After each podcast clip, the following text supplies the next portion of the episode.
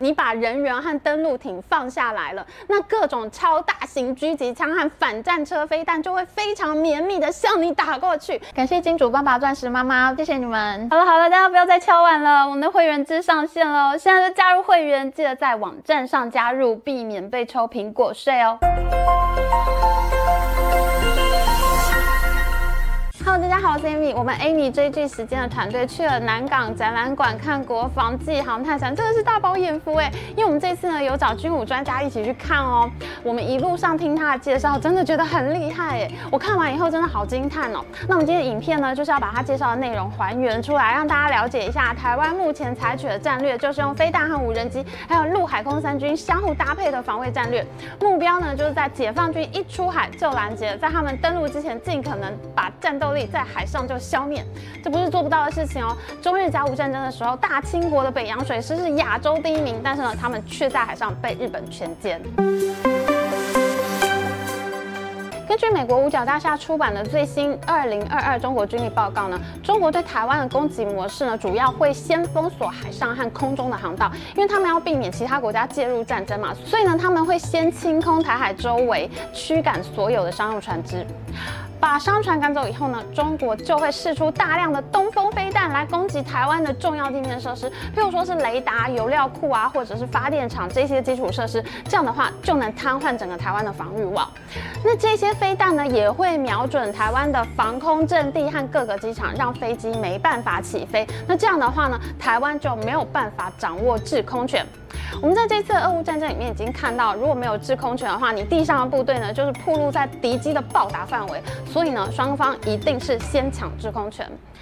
问题是，在解放军发动攻击之前，台湾这边的雷达和人造卫星就已经可以侦测到部队集结的情况了。因为我们新竹乐山雷达站呢，最远可以侦测到五千公里远的地方，相当于呢可以看到新疆和甘肃了。就算解放军不集结部队，他们想用飞弹偷袭，我们在它发射的那一刻马上就知道了。这样飞弹飞到台湾的时间，我们有七到十分钟可以反应。等东风飞弹飞到台湾上空的时候，我们各类型的防空飞弹已经冲上去击落它了。美国国防军力报告里面也说到呢，中国目前的各类型弹道飞弹总数大概是两千枚左右，但是呢，他们用来发射飞弹的载台数量呢，大概只有一千一百台。那因为你要攻击台湾这么小的目标，你用洲际弹道飞弹长城弹道飞弹，这是不符合成本，这是大炮打小鸟，就跟美国用飞弹去打气球一样浪费钱。而且呢，你如果用洲际飞弹打台湾，那你要用什么来打美国呢？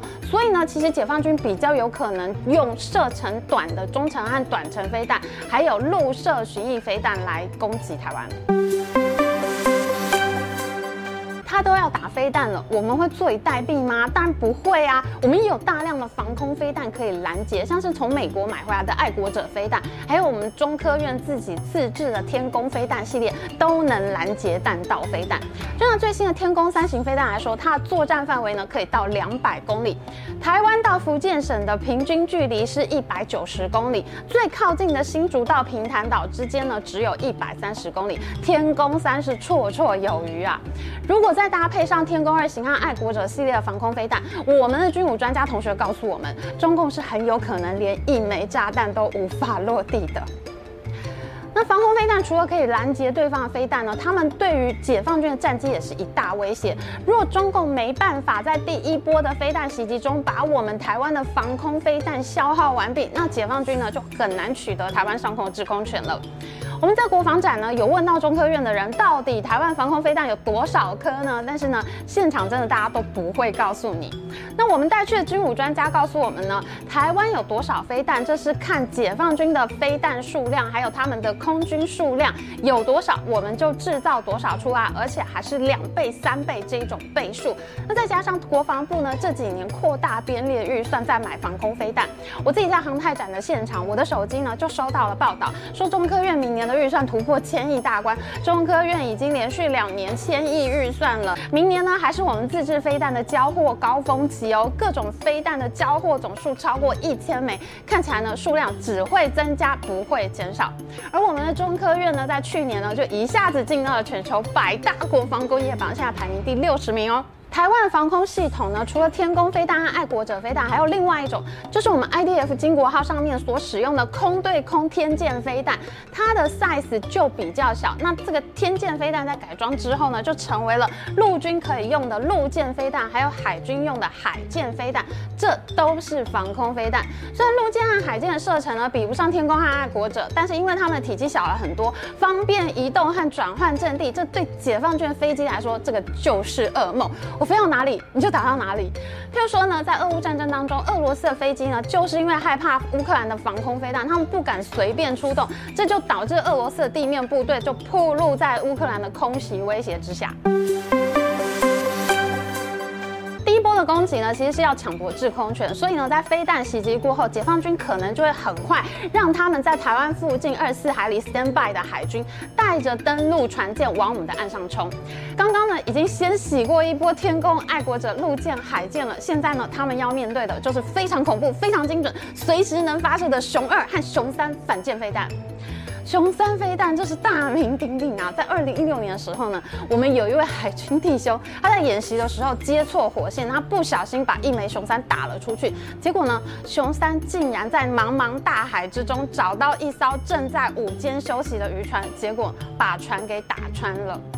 当然，造成船员的伤亡是我们不愿意见到的事情，但是呢，大家非常压抑这个结果，因为呢，对一般的反舰飞弹来说，渔船的这个雷达回波截面积呢，相对于军舰要小非常非常多，而且呢，多数的渔船是木质或者是玻璃纤维制造，不像是金属那么容易反射无线电波。那雄三飞弹竟然能够精准命中渔船，这就表示它有非常优秀的主动导引雷达和寻标器，就算。解放军想要用渔船或者是民用船来进行登陆战的话，没问题，熊三找得到。反舰飞弹在发射的时候呢，为了要避开船上的雷达，它们都具有贴海飞行的能力。飞弹锁定的目标就是船只最脆弱的地方，也就是龙骨。因为飞弹呢没有办法像鱼雷一样去打这个船身吃水线以下的这个位置，所以呢，熊三它是会钻进船身以后才会引爆，还要确保造成你这个船身的最大伤害。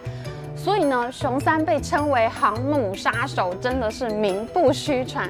听说今年国防展的时候呢，外国军火商对熊三都是非常感兴趣的，其中最积极想要买的买家呢，就是波兰。雄三飞弹的产量当然也是保密的，但是可以确定的是呢，它的射程超过一百公里。这意思就是说呢，整个中国沿海都在它的射程范围之内。就现实的情况来说，因为我们刚刚已经讲过嘛，攻击的这个 scenario 是飞弹先打一轮，那船舰接着出海。但是呢，你飞弹已经先打过来了嘛，那我们的雄二、雄三就知道你可能要出海了，所以呢，真实的战况可能会是这样子：解放军还没有出港，就已经被我们的雄风飞弹锁定了。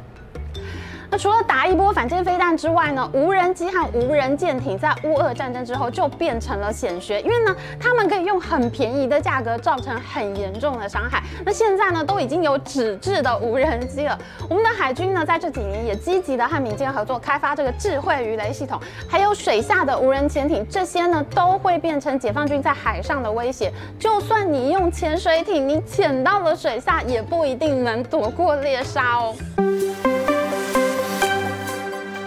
次国防展呢，首度曝光了一个水下滑翔机，荧光黄色，超级可爱。它在展示模型的水族箱里面，真的好像海里的小蜜蜂，一只一只超可爱的。这些水下滑翔机呢，它们平常是用来做海底的水文调查，因为我们知道海底的这个洋流啊、潮汐啊是非常复杂多变的。那这个滑翔机一出去呢，它可以一百天才回来哦，它会收集到大量的海洋数据。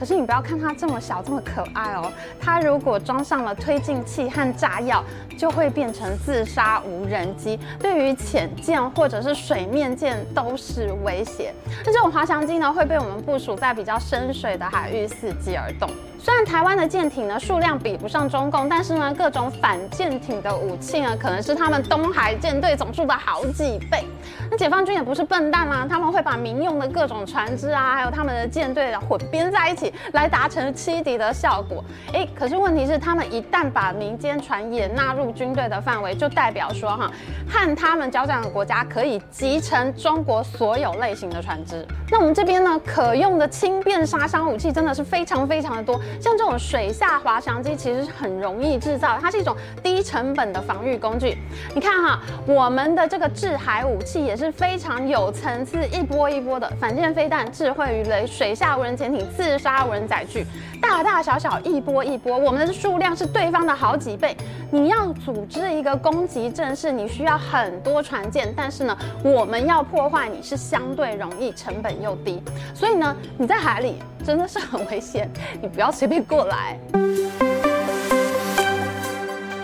如果解放军真的征用民间船只的话，他们主要目的呢，可能还是为了想要抢滩登陆。那我们要怎么样辨别民船，避免浪费我们珍贵的雄三飞弹呢？那这就是无人机和雷达的工作了。目前台湾生产的两种大型无人机啊，腾云和瑞渊，他们就有在海上长时间侦搜的能力。哎，这种侦搜不是随随便便的哦。我之前看美国智库的中国民兵船报告，他们每艘船的编号都有，甚至你这艘船是注册在哪家公司，你这艘船的船主是谁，他都能找得出来。这次呢，腾云无人机就被放在航太展的最中央，真的很大很漂亮哎。最新的机种呢，已经可以在海上辨识目标了，所以呢，解放军想要靠民间渔船滥竽充数呢，也很困难啦。无人机除了可以做侦察功能之外呢，国军现在也配备了自杀型的剑翔无人机，他们会针对解放军的雷达和无线电系统进行自杀攻击，撞上去跟你同归于尽，这就会让解放军在开战攻击后没有很久就失去侦测台湾的耳目。而且呢，剑翔无人机的体积它是相对小很多，它不太容易被发现，而且呢，它还可以拿来攻击登陆船。